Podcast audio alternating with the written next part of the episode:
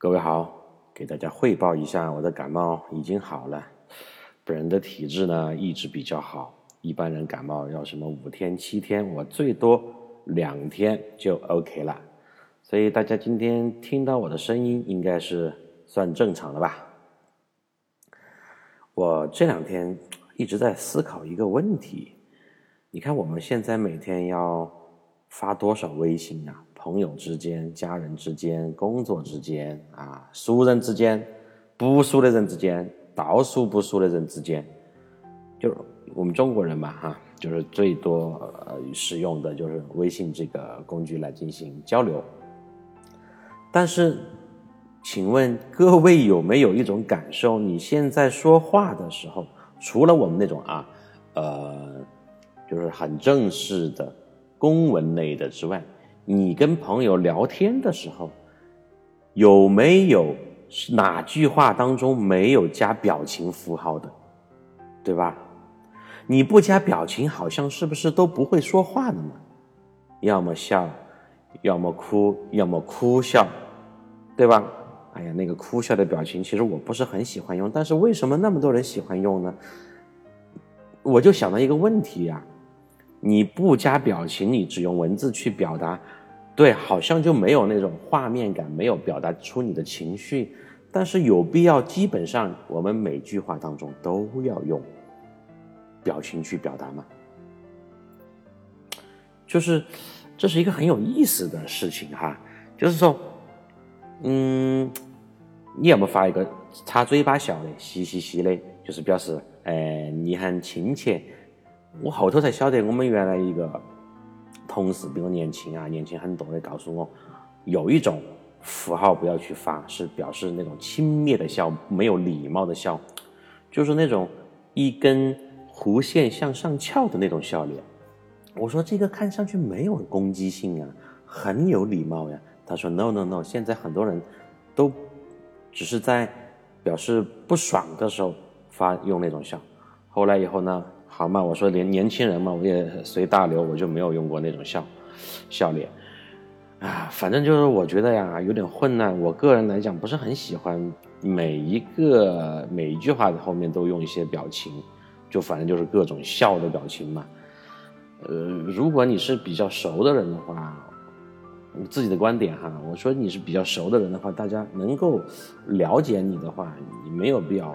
那么多的情绪，在一个日常的非常小的对话当中去不停的去展示，但是呢，没得办法，我我虽然很讨厌这种行为，但是我还是这样子在做。我也看了哈，我的这个跟朋友或者是跟熟人聊天说事情的时候，哪怕是说比较正式的事情的时候，十句当中有八句、七句都带了表情。这个社会到底是怎么了？没有表情就不会说话了吗？这是一个值得思考的问题哈，各位，你们是怎么想的呢？啊，对这个事情有什么见解看法的话，可以留言，我们讨论一下吧。我个人有这么一种看法，是不是现代的人每天节奏很快？虽然大家看上去有很多朋友，微信里面也有什么五百、六百上几几大千的好友，但是人与人之间真正的这种交流，那种存在感。和就是真正感情上的理解、互通和共鸣，实际上在我们没有使用手机的时候，面对面交流说话的时候，越来越少了呢。大家只能通过这样的方式，来刻意强求的表达，我们是有情感的，我们是可以传递自己内心的一些感受的呢。从两面性的角度来看，这是一件好事情。但是，我的认为是，人之间的，可能还有就是我们中国人哈，真的是平时客套惯了，哪怕是你心头不安逸，脸上都还是要笑嘻嘻，啊，呃，心里面瓜兮兮，就就这样一件事情吧。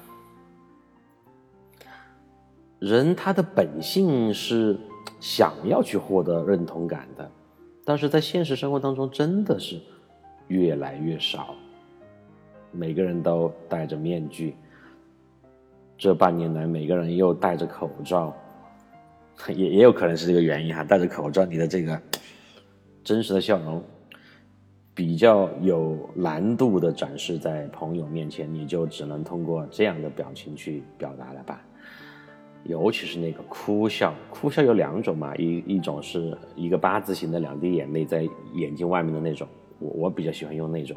还有一种哭笑，就是一只手捂着脸，眼泪，呃，眼泪飙出来，同时下面嘴又是张开在笑的，这体体现出了大多数人的一种无奈吧。我发现这种表情，因为就是出现的频率是特别多的，那是不是也说明了在现实生活当中，大家从好的方面来讲哈，哪怕你很无奈，哪怕哪怕你很有困难的生活当中，但是你还是很乐观的。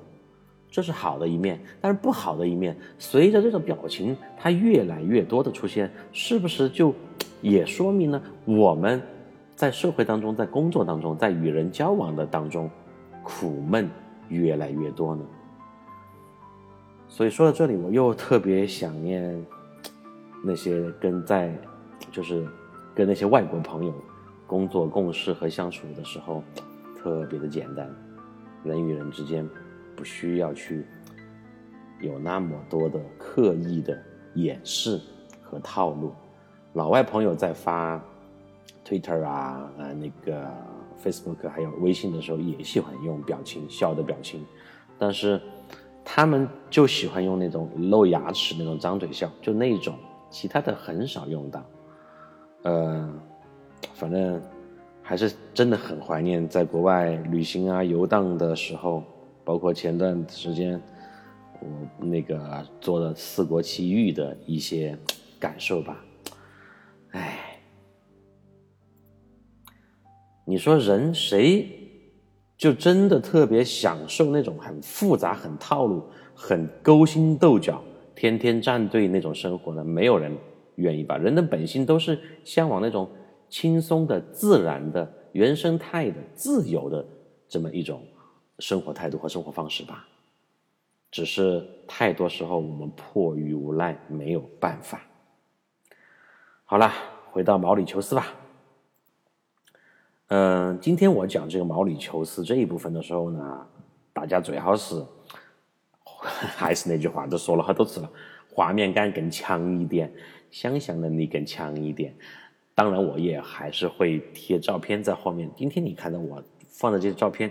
是不是觉得觉得呢很美，然后很想去？我我打赌，很多朋友看到这个照片，听到我的描述，特别想去到毛里求斯那个最靠北边的那一块很小的地方，因为今天的内容确实是又美又浪漫，又让你有那种远离世事、享受纯粹自我的感觉。来吧。画面感开始了。呃，穿过鹿邑港，在夕阳最美到来的那一刻，一路向北，来到了毛国的最北边。你看，今天我这个开开始描述的是不是有点那种播音腔？呃，记录频道里面那种感觉哈，哼，比较正式。因为我真的觉得这个地方现在回想起来，这个。啊，景色太美了，太爽了，温度啊，这个气候，然后给人的感觉，包括空气中的味道，都是那么的爽。嗯，按照路书啊，路书说的有点装逼了。按照攻略，嗯，这个地方有一个很有争议的地方，有的人认为这个地方太小，分分钟就可以看完，完全不值得长途跋涉而来。啊，哪怕你是开车来的话，因为我们是虽然这个毛里求斯只有两千多平米的地方啊，平 说错了，两千多平方公里的地方，呃的国土面积，但是你要从最下面南边到开到那个最上面嘛，北边这个位置还是要开接近大半天的，呃比较累嘛。但是恰好这个地方它就在最北边，也是一个很有名的，呃我们现在叫可以打卡的景点嘛。所以，有的人觉得这个地方太小了，你看一圈就走了，不值得。但是，另外一种声音呢，就极力的推荐一定要来，因为这个地方是能感召到自然和宗教的双重洗礼的地方。我就坚决的支持后面这种声音，特别推荐。嗯，前面提到了这个地方叫做红顶教堂。红顶教堂，那当然就是一个教堂了嘛，是呃陈小春先生和他老婆应采儿女士结婚的地方。这是一个室内的面积大约只有不到两百平米的天主教的教堂，毛里求斯啊，大多数人是信奉天主教的。教堂紧邻公路，对面呢就是很亲切的住宅区，嗯，就是带那种花园院子的啊，毛里求斯当地毛里求斯当地居民自己修的那种啊，很漂亮的、很舒服的那种房子，有院子的那种。嗯，这个教堂是红色的屋顶，白色的墙，小巧、简单、纯粹、实用。周边呢是一片可以随意走动的草地，这个草地下坡就一直延伸到了海边，就是毛里求斯最北部的海边。旁边上面当然是印度洋，啊，海面上就懒懒散散的溜达着几艘渔船和货船。到达的时候，我们到达的时候刚好是下过一场雨。下过一场雨，大家想象一下，空气当中的味道非常的清新，有泥土的味道，有植物的味道，然后夕阳笼罩着一切，橘色的阳光一点也不刺眼，因为那个时候太阳慢慢的要往下走了，就很温和的那种阳光，就有点像我在那不勒斯的波西塔洛海滩，就今年一月份四国里面提到的那种。很柔和、很舒服的夕阳的颜色和光线。这个阳光它收起了白天的狂野，洒向海面、公路、草地、红顶。几只刚刚在暴风雨当中淋浴完毕的狗和猫，靠在树下等待着夜色的慢慢降临。这个光景啊！就让我想起了好多语文教科书当中所描述的美好情景，就真的是我们原来读到书上的那种对于夕阳西下、雨后，然后美景、海滩、海面，包括教堂的所有元素，都在你眼眼前这么一幅画面当中全部呈现了出来，真的是很美很美。中午时分，我在路易港的酷热，还有停车时候的那个尴尬，在这绝美的画面当中就消失殆尽了。但是我一想到小春哥陈小春张着鼻孔高唱着“我没那种命啊，轮也不会轮到我”的时候，我就觉得这个画面和他他那个唱歌的形象还是有一点。呃，不协调。哎，那首歌叫什么名字呀？就陈小陈小春最那个最著名的那首歌，就叫做对，就叫做没那种命。啊，说起来，陈小春也是我非常喜欢的一个上了年纪的歌手，今年应该五十多岁了吧？小春哥呢，呃，演戏演得好，关键。人长得是虽然不咋地，但是给人一种很舒服的感觉，憨厚老实可爱，对他老婆也非常好，两个人也没出过什么问题吧？啊，我不关心八卦，但是好像应该没有出过什么问题吧？然后也留下了很多呃很经典的歌曲吧，在那个年代，我们那个年代哈，嗯，虽然他的唱功啊音色都不算特别的出名，但是我觉得感情。感情是特别的重要，因为小春哥他就是很用力的在唱，这种用力不是说我声音吼得凶，声音大哈，嗯，就是他唱出他心里内心的真实的感受，所以歌也是有灵魂的嘛。虽然张学友他灵魂、技巧、声音都是比较完美的，但是我觉得后面很多香港的男歌手啊，包括陈奕迅。陈奕迅他声音条件其实也不算特别好，但是真的是那种能够唱到你的骨髓里，能够上到你的血液里，能够唱到你的灵魂里的人，就是真正的好的歌手。嗯，我觉得小春哥也是这么一个人吧，啊，现在回忆一下，好像他的歌啊，现在想起来几首了。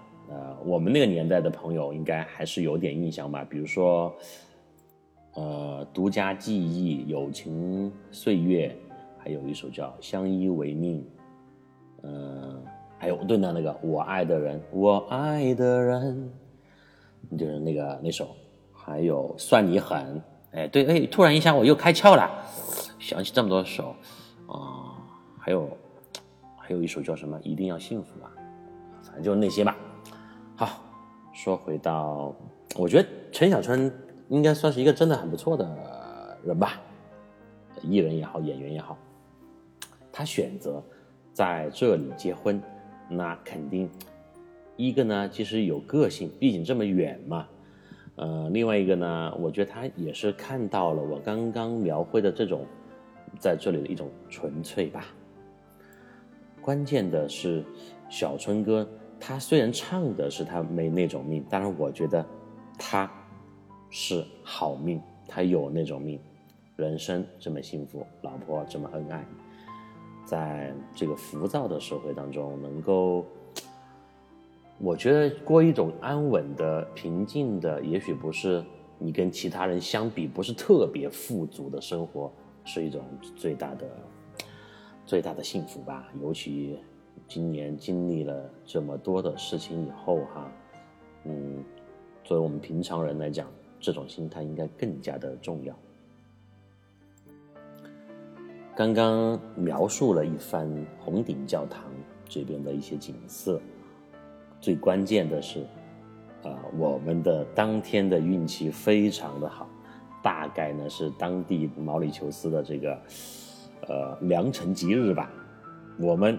刚刚到了不久，就见证了一场地道的天主教婚礼，真的是非常的幸运啊！就是我觉得太值了。这个地方呃虽然比较远离这个我们住的酒店，我们住在南边嘛，嗯，而且呢就是可看的确实不多，但是能够见证他们当地的一场很地道的又带宗教的婚礼。那就是大饱眼福，也学到很多东西。最关键的是，你听我讲完后面婚礼的事情，你会觉得，呃，很多评判标准真的差别太大了，也是让我很有感触。虽然过了这么多年，我现在回想起来都觉得真的很有感触的一件事情。嗯，在我的眼中，哈，配色已经很完美的教堂外面。站着一呼一群黑乎乎的人们，黑乎乎的人们当然就是毛国当地居民了嘛，人家本来就是黑人，我们那些黄不拉几、倒黄不黑一片，我这种怪眉怪眼颜色站那儿才是，人家觉得你个鬼来了，怪物来了，那个时候你才成了另类嘛，对吧？不像我们现在啊，就经常。呃，就是四川人看到街上一个非洲朋友或者是一个啊黑人，还经常就说：“哎，人家啊黑娃儿，哎呀，你那个黑娃儿好黑哦，身上又亮，还还臭。”哦，我我不喜欢这种论调啊。呃，当然别人听不懂，人家要是黑娃听得懂的话，人家弄你。呃，这个当然黑人呢，呃，分为两个极端，有好的，有不好的。后面有时间我再分享我的外国朋友。啊想起来可以做一个我我的外国朋友这样一个专辑，我在分享我的来自各个州各个国家的各个不同背景和性格的外国朋友的时候，我可以给大家专门讲一下黑人这个群体吧，或者是我所认识的黑人朋友，嗯，真的有非常非常好的，又善良又有礼貌，又懂规矩，又很敬业，又拼又很勤奋很拼的那种黑人朋友，嗯。所以呢，就是人呢，你不要觉得人家是另类，你敢不敢嘛？你换个地方，你换个环境，你个儿就是另类，你吓得吓得发抖，对吧？我就又想起我在那个嗯，那不勒斯住酒店，穿过一群黑人兄弟上到那个上到那个闹鬼的酒店，就是那个带电梯那个酒店上头，我还心头心头当时是非常虚的，说实话。所以不要笑别人。每个人都一样。呃，哦，讲到哪里了？啊，讲到那个站的黑人，但是那些黑人呢？哈，就是亲友团嘛，就是伴娘、伴郎还有花童们，他们都是黑人，他们穿着白色和红色的这个裙子和衣服，那个红非常的搭调啊，就是他们身上就是展示出一种黑白红的画面，很和谐，很舒服，一点都不刺眼，也没有觉得别扭。就他们穿的那个呃衣服哈，就算是礼服了嘛，简单的款式和那个教堂的颜教堂的颜色也是完全的搭配的这么一种色调，因为教堂也是红顶教堂嘛，红色，他们身上穿的那种红色就跟教堂的红顶的红色一模一样。哎，毛里求斯的人也是还是很有审美的哈，这样讲的话，就给我一种感觉啊，这群呃伴郎伴娘花童这群亲友团。站在这个教堂外面，就让这个教堂活了起来，长出了灵动的双腿，在海边优雅的舞蹈，在橘红色的暮色当中射出一道道黑白红的霓虹。而教堂里面此时呢，已经坐满了亲朋好友，我目测了一下，大概有近百人。那当然都是他们的亲朋好友来参加婚礼的嘛啊！但这个时候，呃，主角还没有亮相，新娘还没有过来，所以我在那个时候啊，非常好奇新娘是一个什么样子的，应该是很很漂亮的吧。我呢，呃，也就呃，当然没有进去，人家没有邀请你嘛。但是我也看人家没有赶我走，同时那个地方又是个旅游景点，还有稀稀拉拉的一些和我一样的游客，对当地的这个婚礼特别的。好奇的人就在教堂的外面等着嘛，等着他们这个婚礼开始。然后里面那些接近我刚刚说的一百来人呢，就在低声的交谈着，静静的等待着新娘的到来。啊，前面的讲台上就是教堂最前面的那个舞台上嘛，台子上面，慈祥的神父，呃，我这个断句要注意啊。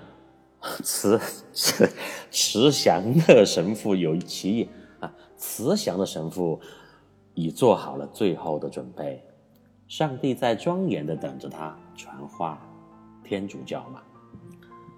我推断了，我按照我看到这个景象，至少是当地有势力、家境很好的新人，才能够有如此规模的婚礼，因为。从他们的摆设布置，还有，呃，这个教堂的在当地的知名度和地位来讲，你要租它，你要包它，应该也是不便宜的吧？我是这么猜想的哈。嗯，所以这家人应该是很有实力的，有钱，应该是开一个开着一一个车队过来的。我就站在这个教堂外面，一边吹着海风啊，很舒服，一边等待着盛大的车队。从公路的某一端行进而来，并且呢，我把我那个车挪了个位置，我怕挡着人家。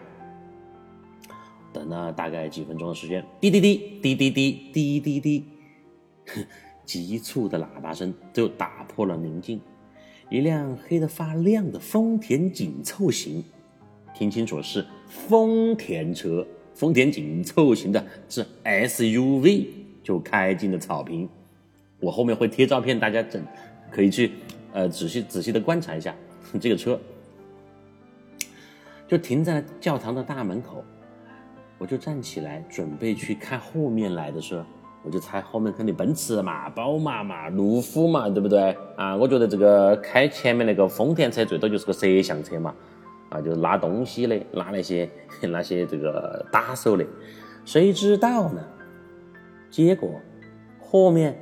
就没了，我以为是个车队，就这么一辆黑色的 SUV，丰田的，就没了，啥都没了，就好像序曲刚刚就才开始就被拉了拉了电闸，嘣儿没得了。哎呀，你看这个跟我们国家结婚的这个有权有势的人是不是差别很大呀？啊，我就不举例了嘛，大家都知道啊，胖的就是。最撇子奥迪、宝马、奔驰啊，好点儿的就是保时捷、法拉利、兰博基尼，一一概全部都是，整得好像把那条路全部都承包了样啊！这是我们国内那些土豪结婚的做法嘛。嗯，好，我现在开始说一下这个新娘的情况。我我我就很诧异嘛，带着诧异就看着车门缓缓打开，新娘就走下来，洁白的婚纱，新娘是个黑人女子，也是全身黑的透亮。要是没有婚纱的存在呢，她可以和后面的那个黑色 SUV 完美的融合在一起，就照不到。哎哎，那儿有人吗？哎，就是属于这种。还会遭撞到起，大白天都有可能。我不夸张的说啊，客观来讲，她就那么黑嘛。这个新娘呢，身高大概最多一米五，长相嘛，客观的评价就和谁比较像啊？想一下，嗯，早年我们国家第一代那个著名的网红凤姐，大家还记得不？凤姐和凤姐长得不相上下啊。凤姐现在在美国吧，应该。也混得比较好，呃，我我就有点吃惊了啊，也不叫吃惊嘛，就是这个长得美、长得丑总总要结婚的嘛。那人家家里面条件好、有钱，不不能这么弄吗？可以啊，你管我对不对？我们老汉儿给我出钱，关屁事。就，嗯，但是就是还是有点小小的失望。我本来是打算打算看一个美女嘛。啊，哪怕是黑人，应该是长得呃比较有气质、有味道的那种。我觉得这种看起来才养眼嘛。但是走下来这样一个女子呢，肯定呃从我们审美的角度，我们的庸俗之人啊来看，还是有点小失望的。呃，但是我就觉得这是一个当地，当地的不能再当地，当地的新娘就是当地人嘛，就这个样子。好，此刻呢。教堂里响起了音乐声，男主角也就是新郎嘛，缓缓的从教堂里面走了出来。哇！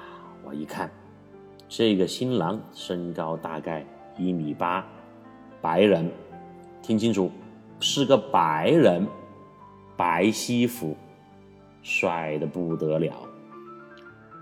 呃，也就是说，现在理清楚了，一个白人男子迎娶一位黑人女子，他们一个一米八，一个一米五，一个长得帅，一个长得像凤姐，哎，这个大家就很直观的吧？新郎来到新娘子面前，很温柔的俯身牵起了她的手，我就在他们离他们不到五米远的地方，看得非常清楚真切。两人深情的对视一笑，便一起慢慢的走进了教堂。就是从外形上来看，哈，就明明这两个人是来自于两个不同星球的人嘛，但是他们在这么和谐、这么幸福的氛围下，一起携手走进了教堂，走向了婚姻的坟墓啊！错了，错错错，走走向了婚姻的殿堂。张嘴张嘴又在乱说，呃，对，在众人的簇拥之下，踏进了他们人生当中最神圣的殿堂，再一次证明了什么呢？伟大的爱情真的是可以超越一切种族、身高、颜值，在此刻早已化为灰烬。我讲到这儿，有些同学。可能就又要八卦了，嘿，肯定那个女的屋头很有钱噻。那个男的虽然长得帅，但是就看中这个女的，他们屋头老汉儿有钱，以后可以吃软饭，以后可以不劳动实现自己的这种啊，这个这个财富自由。啊说不定那个男的肯定在外头还找了其他的呃美女的，对不对？你看你们这些邪恶的想法又出来了。我可以这么说，说明我也有这么邪恶的想法。啊，开个玩笑嘛，我们乱扯嘛啊！我的节目大家都知道，一般都是乱扯的，思维很发散的，跟四哥一样。但是我想说的是，我刚刚说那个想法呢，它客观上可可能是存在的，但是我现在回想起来啊，因为我们不知道人家的具体情况，千万不要去妄作评论，也不要去给人家乱说，很八卦的去给人家编故事，这个是不负责任的。啊，当然，你编故事，人家也认不到你，一个游客在这儿耍两下就走了的，老子是不是那么回事，关你屁事嘛，对不对？但是，我现在也好，当时也好，我真的是，就是对他们两口子，就对他们这个一对新人，当时的那种幸福感，还有大家想嘛，那个声音一响起，众人又在欢呼，又在那么美丽的夕阳和这个教堂的环境下，我都已经被深深的打动了，真正的感觉到世上最幸福的时刻，就是如此吧。我呢，也发自内心的为他们祝福。好，后面就更加的让人有点起鸡皮疙瘩了。就至少我是这样的。两人慢慢的走到台上神父的面前，嗯，全场起立。此时，就神父那个时候，按照我们的平时对电视里面对西方的婚姻的这个猜想或者是经验。这个时候就是神父要问了嘛，嗯，这个新郎，你愿不愿意娶新娘？无论怎么样，怎么样，怎么样怎么样，你都跟他两个一辈子不分开，扒到烫。哎，呃，这个男的就说一个 I do，然后马上又问那个女的，哎，新娘，不管那个老那个老几长得帅，长得丑，以后啊是得心脏病也好，是得羊癫疯也好，你都不愿意抛弃他。不管他有不有钱，你都愿意跟他两个永远在一起。那个女的又说一声 “Yes, I do”，对吧？哎，应该是这样一个场景。但是我告诉你，在毛里求斯的这样一个婚礼现场，我没有看到上台就问这个。而上台以后发生了什么事情呢？就是神父、新郎和新娘三个人面向下面所有的听呃听众，面向下面所有的亲朋好友，音乐响起。所有大家所有人，这个教堂里面的每个人，包括神父和这对新人，一起合唱歌曲，不是那种大合唱啊，不是我们原来唱那种“大刀向鬼子们的头上砍去”，不是那种啊，不是吼得凶那种，它是音量不高不低，很柔和，很和谐。女声呢婉而清澈，男声。低沉直接，我虽然不懂他们在唱什么，他们唱的并不是英语，但是这个旋律哈，音乐配合着，时而铿锵有力，时而呢柔和温婉。我现在回想起来，我敢保证，这是我平生听到过的最动听的现场的合唱，让我全身就开始起鸡皮疙瘩。他们如一股饱满而又温柔的交响乐，从教堂四周的墙壁向上蔓延到穹顶，向下进入到地心。就站在人群后面的这个的我呀，还有一些其他的游人呢，已经完全的沉醉在了这人声音响当中。呃，我不得不再次的感叹黑人朋友们他们的嗓音和。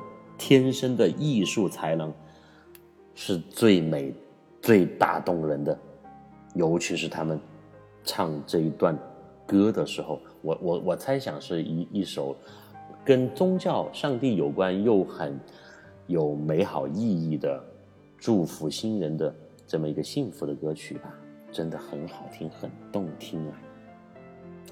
也是这个后面不能贴这个视频，呃。我可以把弄在公众号里面，大家如果以后可以关注的我的话，可以来看这一段。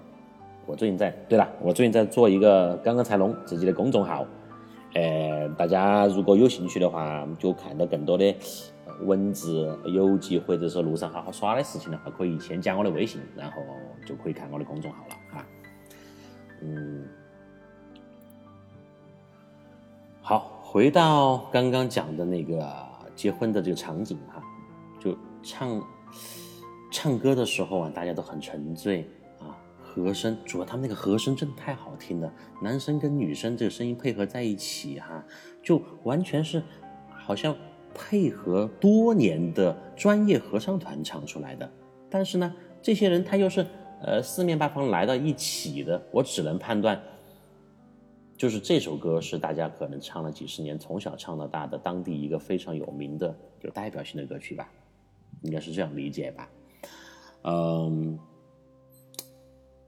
当时我就觉得这什么车队啊，我们这庸俗的想法就太庸俗了。我刚还在想，狗日等后面的啥子车队，啊，还炫富，人家这种才是最纯粹的爱情的表达嘛，纯粹的婚姻嘛，简直是那边丰田都是多余的啊，他们应该从屋头走过来啊。